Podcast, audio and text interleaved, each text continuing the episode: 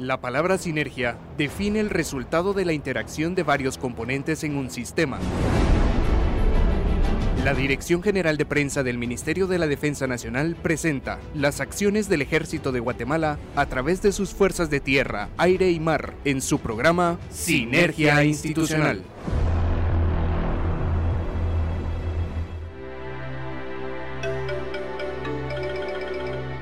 Bienvenidos a una emisión más de Sinergia Institucional Radio. ¿Cómo están? Qué gusto poder acompañarles en esta media hora y que ustedes a través de la radio se integren a la familia militar. Les saluda el coronel Rubén Telles y hoy 6 de abril hemos preparado un programa con información que sabemos será de su interés. Así es, mi coronel Telles. Muy buenas noches, Guatemala. María Fernanda del CID. Qué gusto poder compartir micrófono con ustedes en la emisión de hoy y así poder llevarles a todos los radioescuchas del 107.3 FM de TGW, La Voz de Guatemala, toda la información acerca del trabajo que realiza el Ejército de Guatemala en el territorio nacional. ¿Cómo están? Así es, mi coronel, mi subteniente. Muy buenas noches. Un saludo muy especial a quienes nos escuchan. Gracias por su fiel sintonía. El Ejército de Guatemala le da la más cordial bienvenida en nuestra nueva emisión de Sinergia Institucional Radio. Así es, y deseamos que ustedes todavía estén sintiendo ese, los efectos de ese descanso reparador que tuvieron en Semana Santa, pero más que todo esperamos que hayan regresado sin novedad y libres de COVID-19. Así es, mi coronel, y de parte de todo el equipo que conforma Sinergia Institucional Radio, deseamos que estén bien y que estén de regreso a casa y sus labores sean muy buenos. Esperamos que haya sido un tiempo de reflexión, de descanso, de compartir en familia y si tenía algún pendiente en casa, esperamos que lo pudiera haber solventado. Recuerde siempre aprovechar el tiempo de la mejor manera. Sin embargo, realmente deseamos que hayan regresado bien y libres de COVID-19. Sí, repetitivo el deseo, pero en realidad eso es lo que deseamos para todos ustedes. Ya inició ya iniciaron las fases de vacunación, pero no hay que confiarse por eso. Esperamos de verdad que usted haya sido consciente, haya sido responsable y como lo estuvimos diciendo durante la Semana Santa, que ha viajado sin COVID. Los invitamos entonces a que sigan nuestras redes sociales. Pueden buscarnos como arroba ejército-gt oficial en Facebook, Instagram, Twitter y YouTube. Así es, mi coronel. O bien pueden visitar nuestra página web www.mindef.mil.gt. Y queremos saber cómo están, desde qué parte del mundo nos sintoniza. Así que esperamos sus saludos, sugerencias o dudas al WhatsApp 49 36 25 49. Se lo repito nuevamente, 49 36 25 49. Bueno, y sin más ni más, entonces acompáñenos en Sinergia Institucional Radio. Bienvenidos. Bienvenidos. Bienvenidos. A continuación en su programa Sinergia Institucional, La Portada.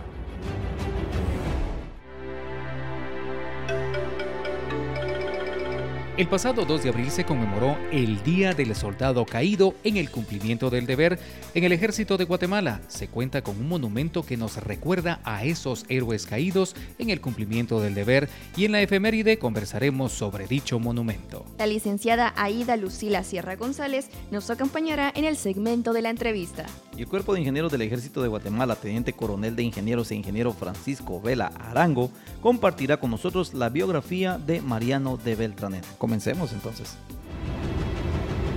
Conozca más de nuestra historia en nuestra efeméride.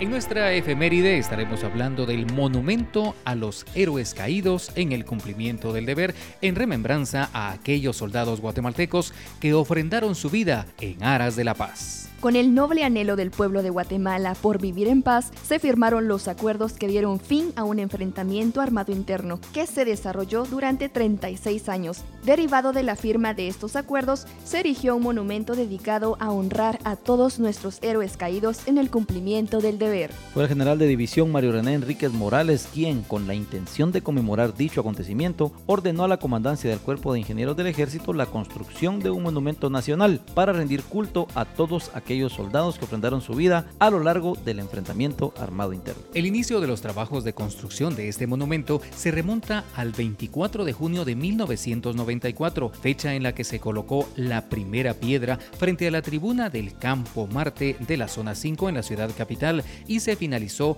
en el año 1996. Tiene diseño de pirámide truncada y está revestida con teja asfáltica. En la parte superior tiene un tragaluz con bloc de vidrio. En su interior se encuentran siete bóvedas cuyos muros están revestidos de mármol. La base tiene un área de 11.20 metros cuadrados y la parte superior una, un área también de 2.70 metros cuadrados y se encuentra a una altura de 6.50 metros. Las siete bóvedas interiores de este monumento tienen un ancho de 4.40 metros y un largo de 6.88 metros, con una altura cada una de ellos de 3.15 metros. Cinco de las siete bóvedas poseen espacio suficiente para la inscripción de futuros héroes caídos en caso fuera necesario.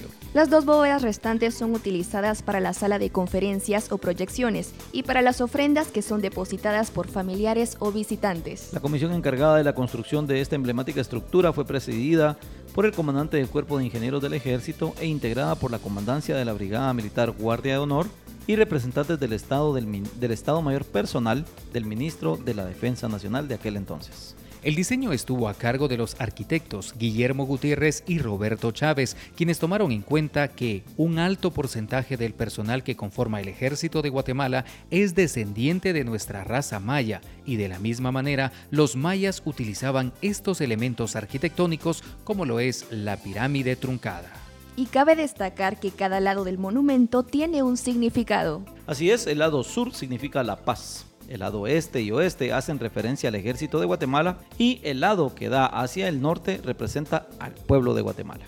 Además de esto, existen 10 descripciones en los murales que reflejan los años de lucha por preservar la libertad y la democracia en Guatemala. El 2 de abril es una fecha importante para el ejército de Guatemala, ya que se conmemora la muerte del general Justo Rufino Barrios ocurrida en 1885, durante la batalla de Chalchuapa, donde falleció el sargento primero de caballeros cadetes Adolfo Venancio Hall Ramírez. Y a raíz del fallecimiento de estos héroes se construyeron monumentos para honrar su memoria. Se conoce que los restos del general Justo Rufino Barrios se encuentran en el cementerio general. Sin embargo, eso no es cierto. Él ya fue trasladado hacia el municipio de San Lorenzo, en San Marcos, así es. En el municipio de San Juan Zacatepeque se encuentran los restos del sargento Adolfo Venancio Gol Ramírez. Así es, mi coronel. Además, en el cementerio Los Parques, ubicado en Ciudad de San Cristóbal, ciudad capital, también se hace alusión a militares fallecidos y cuyo objetivo es que los cuerpos de los soldados que fueron enterrados ahí reposen con honor y tranquilidad. Asimismo, todas las brigadas, comandos especiales y centros educativos realizan actos alusivos a todos los soldados que ofrendaron su vida defendiendo el orden constitucional de la República. El personal militar que pierde la vida en cumplimiento del deber recibe durante su funeral la medalla póstuma por parte del Ejército de Guatemala, esto en reconocimiento a su acción heroica. Esta medalla se concede a los miembros del ejército fallecidos directamente en acción de armas o a consecuencia de esta durante el desempeño de una comisión del servicio, ya sea en estado de guerra o en situaciones equiparables. La medalla lleva grabado el grado, arma y nombre del fallecido, esto en una placa de bronce. Sujeto a la misma va un listón de seda de color azul cielo que en el centro tiene una franja blanca, lo que representa a la bandera nacional de Guatemala. Durante el sepelio, el féretro es depositado en una urna para realizar los honores correspondientes. Seguidamente se hacen los honores a la bandera nacional al momento del ingreso al área de ceremonias. Punto siguiente se lee la oración fúnebre a cargo del capellán militar del Servicio de Capellanía del Ejército de Guatemala y luego el corneta de órdenes ejecuta el toque de silencio. Hay que destacar también que el féretro va cubierto por el lábaro patrio. El lábaro patrio es una bandera de Guatemala que se coloca sobre el féretro con una leyenda que dice presente murió gloriosamente luchando por la patria. Este lábaro justo antes del momento de la inhumación es retirado del féretro, se dobla como lo estiman las ordenanzas militares, y es entregado a los familiares junto con la medalla póstuma como un recuerdo del servicio prestado a la patria por la persona a la que se despide en ese momento. Posteriormente, se da un espacio para que los familiares y amigos externen algunas palabras en memoria del personal fallecido. Luego inicia la inhumación de los restos acompañado por una marcha fúnebre interpretada por la banda marcial, hasta el momento en que la cripta sea cerrada completamente. Y aquí es donde se ejecuta lo que yo les decía, el, el doblez del ávaro patrio y entregárselo a la familia. En algunas ocasiones se coloca el casco, el fusil y las botas del soldado en algunas honras fúnebres, ya que este es el monumento universal para los soldados que han sido muertos en combate eh, y se encuentra en muchos ejércitos del mundo y en todas partes significa exactamente lo mismo. De hecho, en varios comandos del ejército de Guatemala, los monumentos que se encuentran en memoria a los héroes caídos en el cumplimiento del deber consisten precisamente de eso, un par de botas, el fusil ensartado con su bayoneta en el suelo y el casco sobre la culata del fusil. Es de resaltar, mi coronel, también que según el grado o rango de cada señor oficial que, es inhumado, eh, la unidad de honores estará realizando disparos al aire, ya sea si es subalterno es un disparo, si es eh, superior pueden ser dos y, y si es general pueden ser tres. Estos pueden ser de fusilería o bien de artillería si es un ministro o jefe de Estado. De hecho, hay todo un reglamento que habla de esto y es bien interesante leerlo porque son reglamentos ya bastante antiguos y en este detalla las, honras fúnebres para cada uno de los grados. Y hay una estimación, hay, de hecho no es una estimación, hay una ordenanza que dice que cuando fallece el señor presidente, entonces el, el cañón más potente en la ciudad capital ejecutará una salva de artillería cada hora desde el momento que se conoce su fallecimiento hasta el momento que se inhuma el cuerpo del presidente. Imagínense ustedes cómo sería llevar a cabo una, una honra fúnebre de este estilo en estos tiempos aquí en Guatemala. Nuevamente, pues los amigos radioescuchas, más de alguno de ellos pudo apreciar también la inhumación de uno de nuestros expresidentes, como lo fue Álvaro Arzú Irigoyen, y pudieron apreciar parte de estas honras fúnebres, ya que él no era militar, sino era civil, pero aún así recibió esa deferencia de parte de la institución armada. Recordemos que el presidente es constitucionalmente el comandante general del ejército, y por eso es que él recibe ese tipo de honras, porque él, a pesar de que muchos, bueno, ahora ya no son militares de profesión ni exmilitares de profesión, sí reciben ese puesto, comandante general del Ejército. Y de esta manera hoy rendimos un homenaje póstumo a todos los héroes caídos en el cumplimiento del deber y lo hacemos con orgullo, lealtad y admiración, unidos al dolor que aún permanece en sus seres queridos y recordaremos por siempre a nuestros hermanos de armas honrando su sacrificio.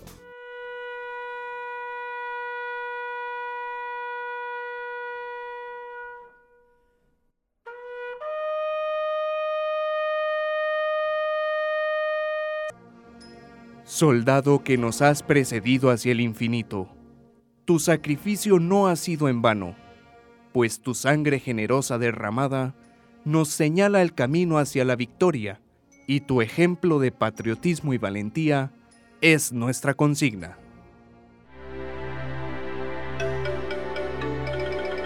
Gracias por seguirnos acompañando en Sinergia Institucional Radio a través del 107.3 FM de TGW, La Voz de Guatemala. Y queremos enviar un saludo muy especial a todos los soldados que se encuentran en las distintas brigadas, comandos, servicios y dependencias militares. Este saludo es extensivo también para todos nuestros soldados legionarios que se encuentran fuera de nuestras fronteras en distintas misiones de paz y a todos los guatemaltecos que se reportan con nosotros al WhatsApp 49 36 25 49. En esta ocasión saludamos a Hamilton Bravo, Julio Flores, Yulisa Ramírez, Marcos Navarro y Marvin Alberto. También tenemos saludos para Pablo Son, José Pablo Morales, Alexander Marroquín, Kenneth Estrada, Paola Monterroso. A todos ustedes y a todos los demás que nos saludamos, gracias por su fiel sintonía. Seguimos con más de Sinergia Institucional Radio. Damos paso a la cápsula informativa relacionada con el bicentenario de la independencia patria.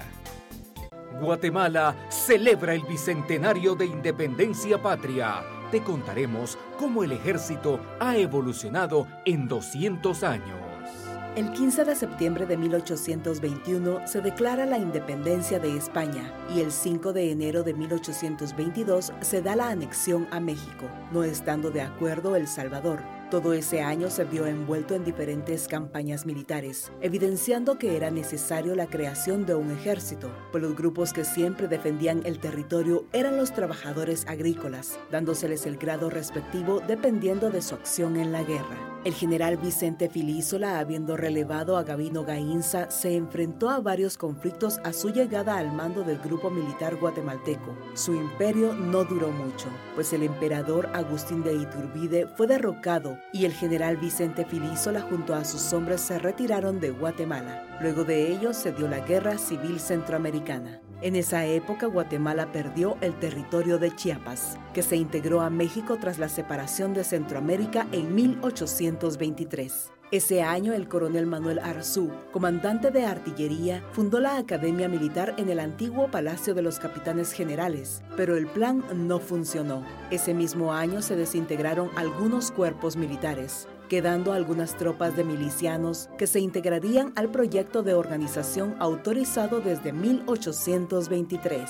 Bicentenario de Independencia de Guatemala, 1821-2021. Guatemala, tu nombre inmortal.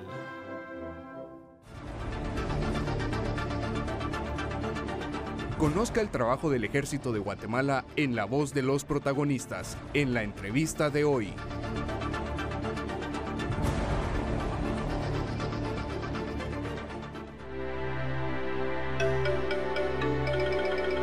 Amigo de escuchas, y en el segmento de la entrevista nos acompaña hoy la licenciada Aida Lucila Sierra González. Ella es una oficial asimilada retirada del Ejército de Guatemala, quien pasó buena parte de su vida militar en el Servicio de Historia Militar. Era la encargada del Museo del Ejército de Guatemala, tanto así que los arreglos que hoy en día podemos apreciar son parte de la iniciativa y del legado que ella dejó en su paso por ese servicio. Hoy nos trae un poco de historia de lo que se conmemoró el pasado 2 de abril, el Día de los Héroes Caídos en el cumplimiento del deber. Licenciada Sierra, muchas gracias por acompañarnos. Licenciada, ¿por qué el Ejército de Guatemala adopta el día 2 de abril como Día de los Héroes Caídos? Realmente el 2 de abril eh, es el final de un movimiento, de una campaña militar auspiciada por el general Gustavo Barros. Realmente desde 1876 se habían hecho eh, conferencias y pláticas con Centroamérica con la idea de volver a integrar la antigua federación en una república centroamericana. Originalmente los países estuvieron de acuerdo, El Salvador, Honduras, Nicaragua e incluso Costa Rica.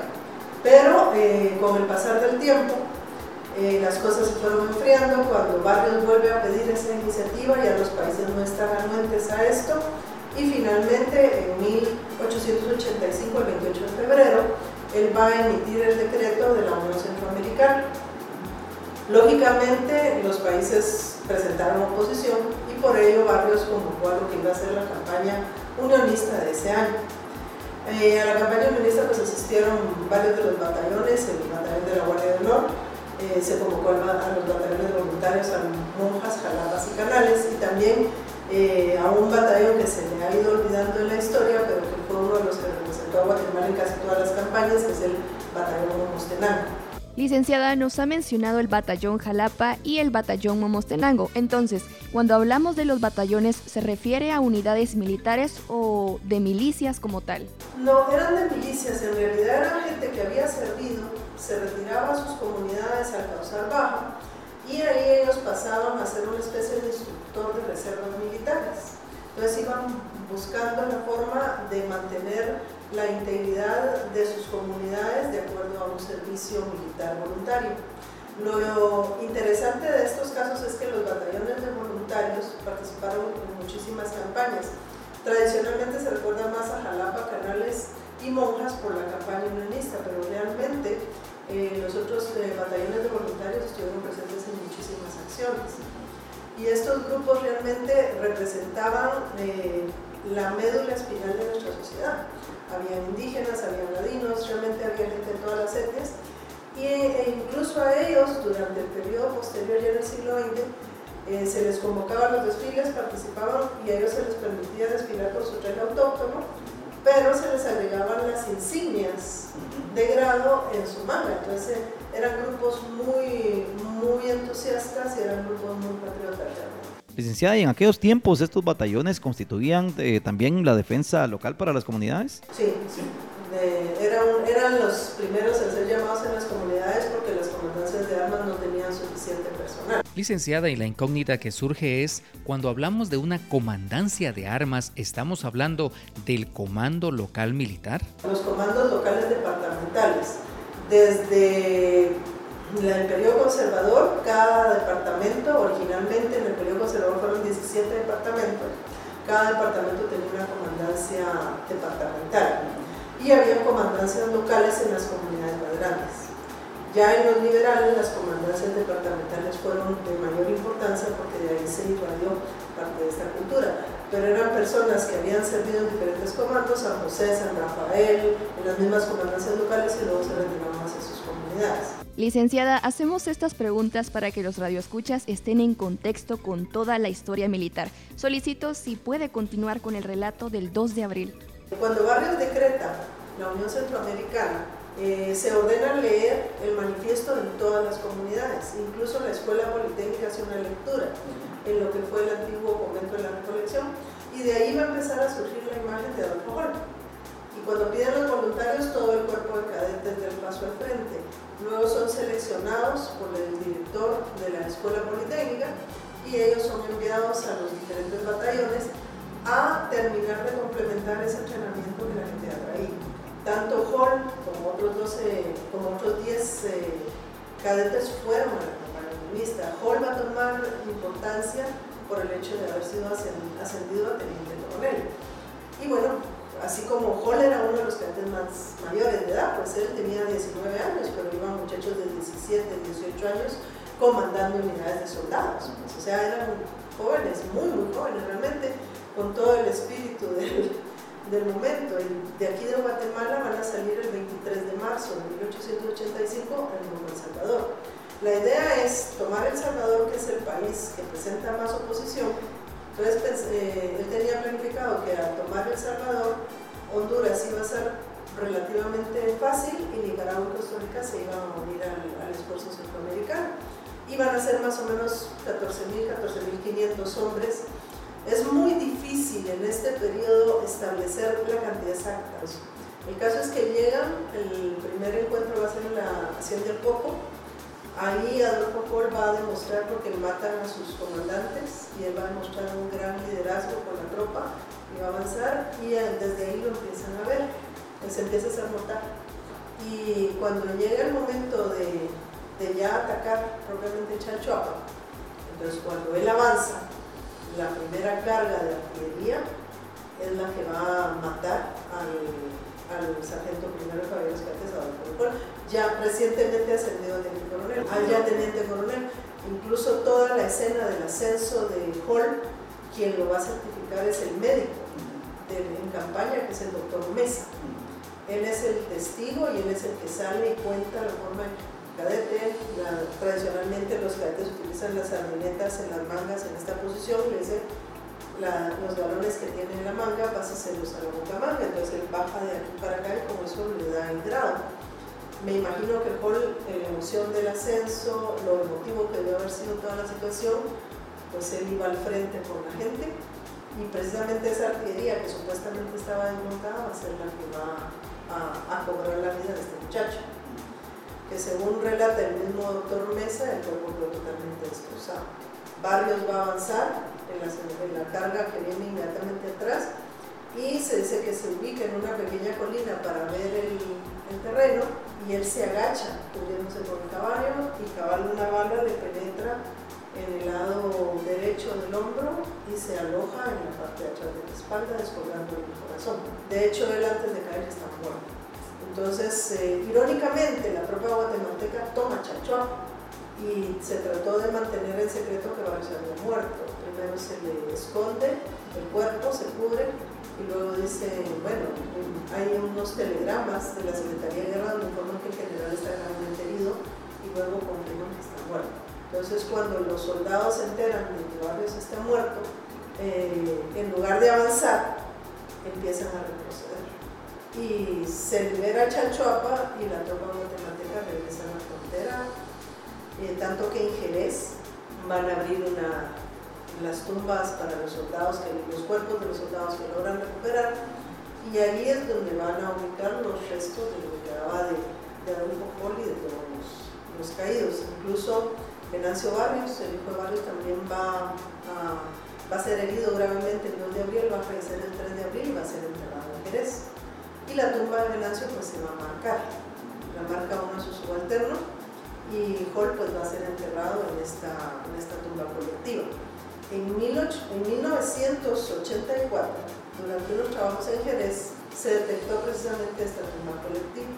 Y cuando estaban haciendo la remoción, encontraron unos pedazos, unos botones de la escuela politécnica y unos pedazos de, de ropa que coinciden en algún momento con esto. Entonces lograron separar los supuestos restos, digo supuestos, pero realmente nunca se hizo una prueba de ADN ni, ni, forense en la forma de vida, y se separó de los restos de los demás soldados, y en eso, se, como fue a finales del 84, empezando el 85, que se cumplían los 100 años, se hicieron los trámites para hacer el traslado de este cuerpo a la Escuela Politécnica. Se hizo precisamente el 2 de abril de 1985 y en esas mismas fechas se decretó el 2 de abril como el Día del Soldado caído en cumplimiento de deber. Y por eso es que tradicionalmente siempre el ejército ha hecho una remembranza del 2 de abril por la muerte de Barrios y por la muerte de Hall y de Venancio Barrios. Al final, pues Hall, eh, va a estar en la escuela politécnica, Barrios va a ser trasladado en forma original al, al cementerio general que él lo acababa de inaugurar y su hijo Venancio unos años después también al cementerio general. Ahí es donde en la actualidad se encuentra. Eh, con el paso de los años la familia Barrios pidió trasladar los restos a San Lorenzo, que fue, tengo entendido, en, no sé si fue los años 20 o 30, y finalmente pues, los restos de Barrios se trasladaron a San Lorenzo, San Marcos, que es donde nació.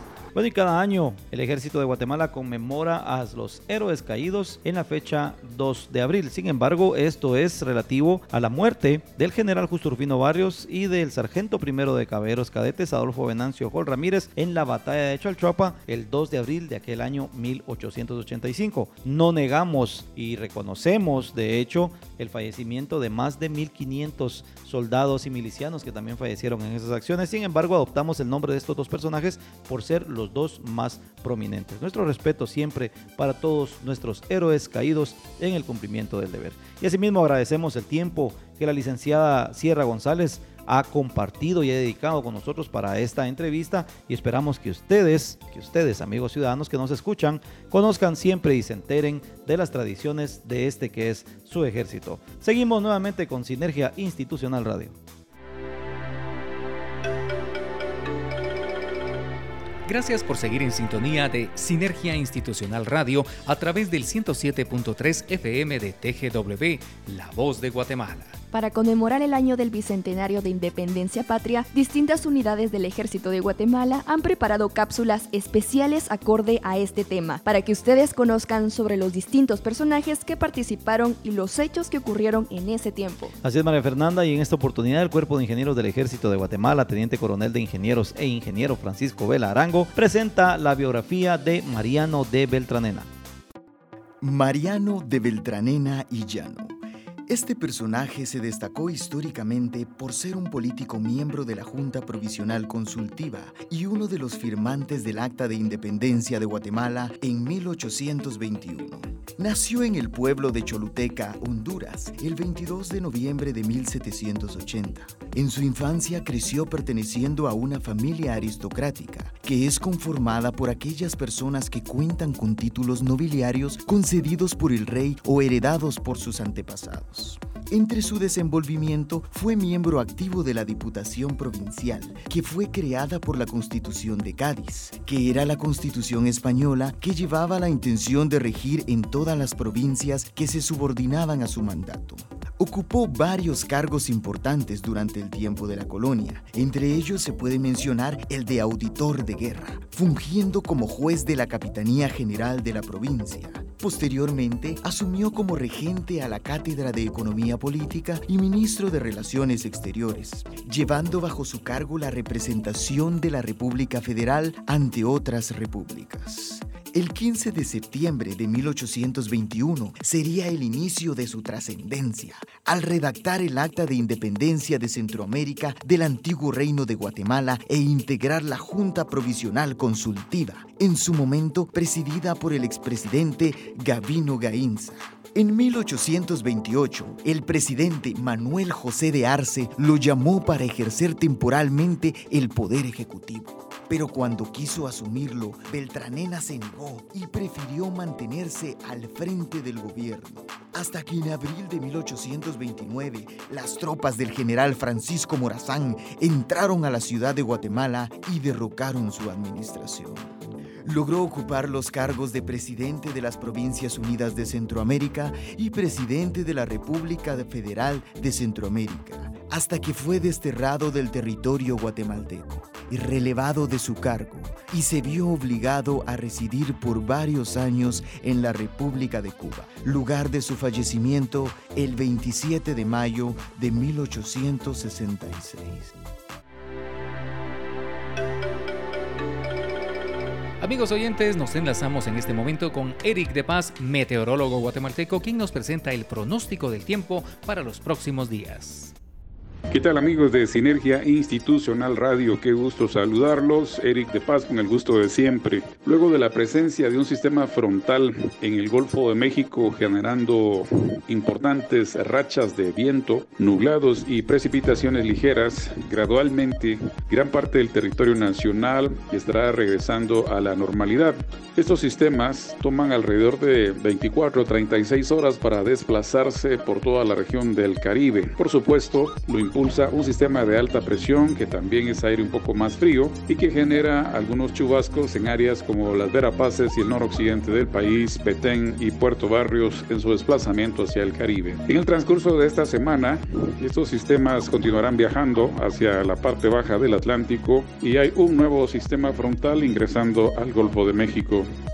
mes de marzo ha sido un mes eh, bastante inestable y lo mismo esperamos para el mes de abril. Las condiciones atmosféricas gradualmente se estarán estabilizando con aire cálido, húmedo y viento sur.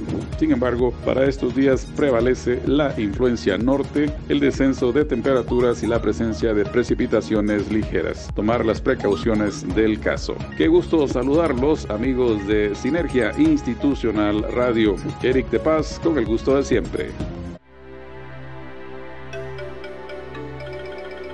Y de esta forma damos por finalizada la emisión de hoy, martes 6 de abril, primer programa del mes. Deseamos a ustedes la mejor de las noches. Los esperamos el próximo martes a partir de las 19 horas aquí por el 107.3 FM de TGW, La Voz de Guatemala. Así es, mi coronel, y pues aprovechamos nuevamente para recalcar a nuestros radioescuchas mantener los hábitos de higiene, lavarse las manos, el eh, uso de la mascarilla y sobre todo pensar en cada uno de sus seres queridos. Así es, mi subteniente, recuerde siempre mantener las medidas de bioseguridad ante la contención del coronavirus COVID-19. Y de verdad, muchas gracias por sintonizarnos. Y nos vamos entonces con el consejo de siempre. Para usted, amigo uniformado, por favor, cuídese. Sus servicios en estos momentos son indispensables. Usted no puede darse el lujo de convertirse en un punto de contagio para sus compañeros de trabajo, para sus seres queridos o peor aún, para la población civil guatemalteca, que es a quienes estamos destinados a servir. Nos despedimos con la consigna Buenas noches Guatemala, puedes dormir en paz, que en cualquier parte del territorio siempre habrá un soldado en guardia. Recuerde, este es el ejército de Guatemala, dejando un legado que construye futuro. El Ministerio de la Defensa Nacional, a través de la Dirección General de Prensa, presentó Sinergia Institucional. Hasta nuestra próxima audición.